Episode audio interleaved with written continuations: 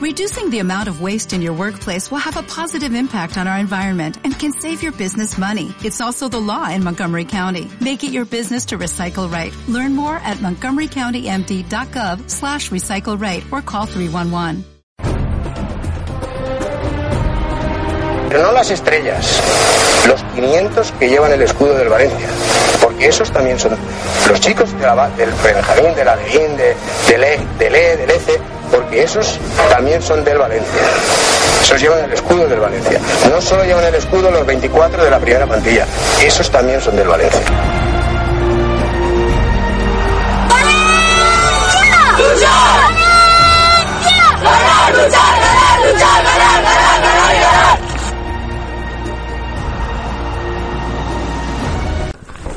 ¿Qué tal? Muy buenas, bienvenidos a la última sección de la Academia de Valencia, bienvenidos a Road to Mestalla aquí en la sintonía de la Taroncha Deportiva, la última, como decía, de la temporada después de que se hayan acabado ya los torneos, de que haya finiquitado ya la actividad en la ciudad deportiva de Paterna y se prepara ya la próxima temporada, pero antes hay que tomarse evidentemente un, un descanso ya a partir de agosto volverán los equipos a los terrenos de juego para preparar lo que será la temporada 2016-2017. Tenemos mucha información que contarles en este último eh, en esta última sección, este último programa dedicado a la academia de la temporada, empezando en primer lugar por los torneos del fin de semana, los torneos que se han disputado, que ha disputado el Infantil A, que ha disputado el KDTB para cerrar la temporada. Y el Infantil A ha conseguido el título, ha conseguido vencer en el torneo Levante Cup en Mojácar, después de deshacerse de equipos como el Betis, de ganar la final Villarreal por un gol a cero, ha conseguido el triplete después de que ya ganará el torneo Chita Cremona y ya ganará también en, en Elda. En el torneo, precisamente, Oscar Domenech se ha convertido en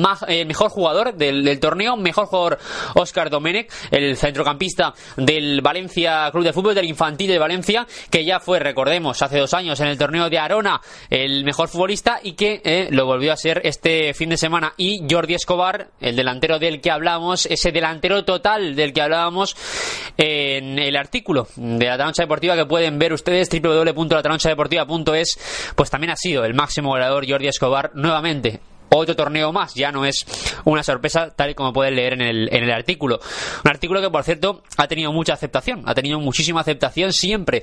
Eh, sucede el... Al principio curioso, ahora ya menos, caso de que eh, los artículos de la, de la Taroncha Deportiva, los de la academia, tienen mucho, mucho más eh, revuelo, es decir, no revuelo, sino repercusión, tiene mucha más repercusión que los del primer equipo prácticamente, porque, porque gusta la academia, porque estamos en una temporada en la que gusta mucho la academia, en la que la cantera es importante, vuelve Valencia a tener problemas para mm, poner dinero a la hora de hacer fichajes y eso hace que la academia sea todavía más importante hoy, hoy en día, ¿no?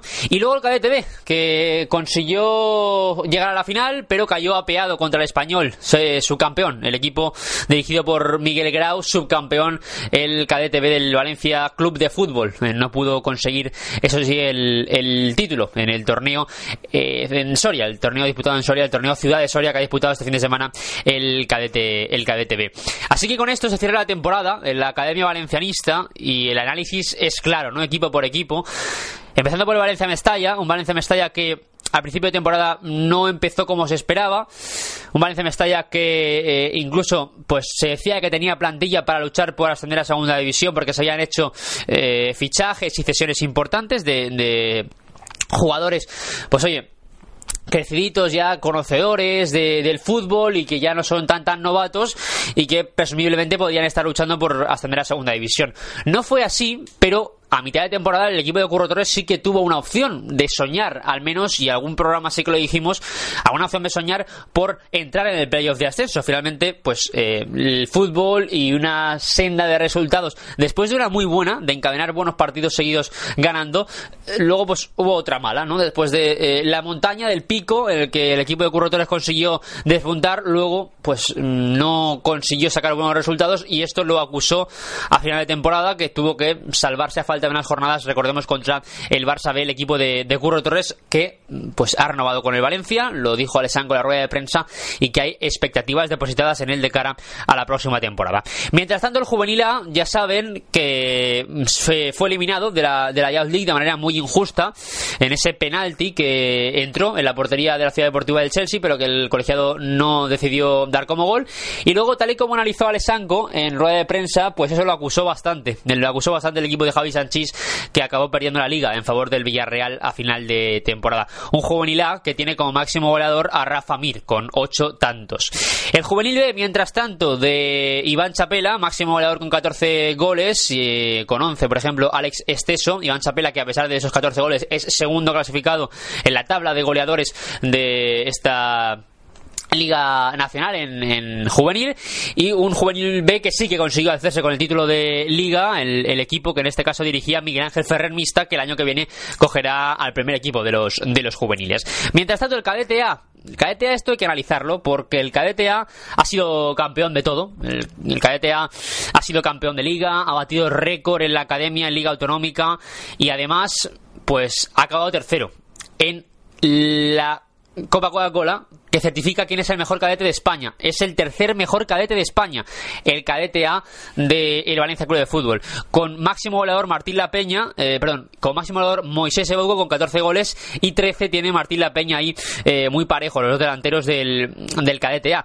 Por cierto, por cierto, decía que hay que analizarlo porque, tal y como vamos a contar luego, Paco Marín, técnico del cadete A, no sigue la próxima temporada en el Valencia no va a seguir un técnico que ha batido el récord en la Academia Valencianista. Luego lo analizamos en el momento de analizar lo que será la próxima temporada. Posteriormente, analizando el cadete de fundación, temporadón del cadete de fundación, tercer clasificado, Liga Autonómica, equipo de primer año contra equipos de segundo año, ya saben lo que hemos recalcado a lo largo de la temporada. Nabil, 23 goles, el máximo goleador, seguido de Pablo Jiménez con 19, segundo y tercero en tabla de goleadores de, de la Liga. Y un cadete de fundación que ya saben, de Paco Cuenca, que siempre lo hemos destacado, una generación muy buena el año que viene sube esta generación a, a Cadete A y la generación de Kangin, de Nabil, que va a dar muchas alegrías al Valencia Club de Fútbol. El Cadete B, también campeón de liga, con Pablo Orquín como máximo goleador, 37 goles, pero segundo clasificado en la tabla de goleadores y segundo Raúl Caudeli con 22. Un Cadete B que pasó dificultades en una liga probablemente la más apretada de todas, probablemente la más apretada de todas eh, de la academia, de los nueve equipos que han disputado eh, este año del torneo doméstico, la Liga en la Academia, la más disputada, esta primera regional Grupo 1, ha acabado finalmente con la victoria del B bueno, pues eh, alzándose con el título, el, el B dirigido por, por Miguel Grau desde buena parte de, de la temporada. Posteriormente, el Infantil ya saben, en cuanto a la Liga, el Infantil ciertamente un fracaso, vamos a decirlo así. Un fracaso porque ha acabado tercero, el Infantil primero dirigido por Toy Navarro, posteriormente por Mario Fernández desde el 5 de marzo. Se cambiaron las tornas desde la jornada 22 en Liga Autonómica. Pues se cambiaron las tornas y pasó Mario Fernández a entrenar al Infantil A. Y ahí se ha maquillado un poquito el resultado, pero no venían siendo buenos. Y eso hace que el Valencia haya acabado tercero, por detrás del Levante y por detrás del Villarreal. Jordi Escobar, el artículo lo hicimos el otro día, delantero total, la deportiva.es, pueden seguirlo. Quiere renovarlo el Valencia. Mm, la parte está muy dispuesta a renovar, así que no va a haber ningún problema. 27 goles, máximo goleador en Liga Autonómica Infantil.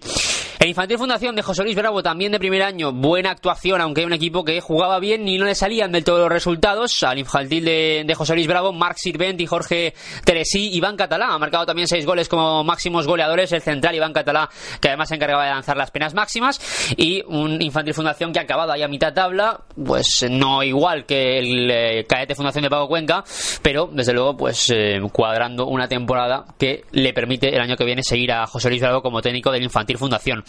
Y eh, posteriormente el Infantil B, último equipo ya de la Academia a analizar, también campeón de liga, primero con, ya saben, Mario Fernández hasta la jornada 20 en primera regional infantil, donde entró ya Gonzalo, Gonzalo Sanz y donde efectivamente se proclamaron campeones de liga en eh, las instalaciones del Club de Fútbol Cracks, ganando el partido frente a Huracán. El máximo goleador es Miguel Moreno con 33 goles, tercero tercer clasificado en la, tabla de goleadores, así que imagínense cuántos goles llevan los, los de arriba. Y luego Andrés García con, con 18, un Andrés García que después de años en el, en el Valencia eh, no va a continuar la próxima temporada en la disciplina valencianista.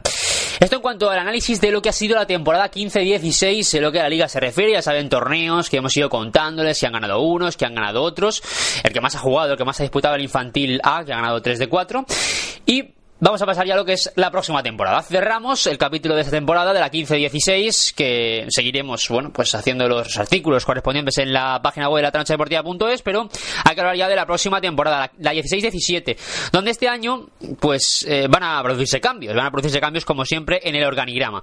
Un organigrama que podemos contarles ya, eh, lo adelantábamos la semana pasada, fuimos los primeros en hacerlo, Jorge López será técnico del Infantil B, el exfutbolista del Valencia, y así lo confirmó el Valencia el pasado fin de semana, el pasado viernes, mejor dicho, cuando a las 2 de la tarde publicaba el, el organigrama, que hizo sea de paso, teníamos preparado para publicar teníamos preparado para publicar ese mismo día. Eh, evidentemente no se publicó y no podemos atribuirnos ningún mérito. Eso se queda ahí, pero vamos, lo dejamos ahí.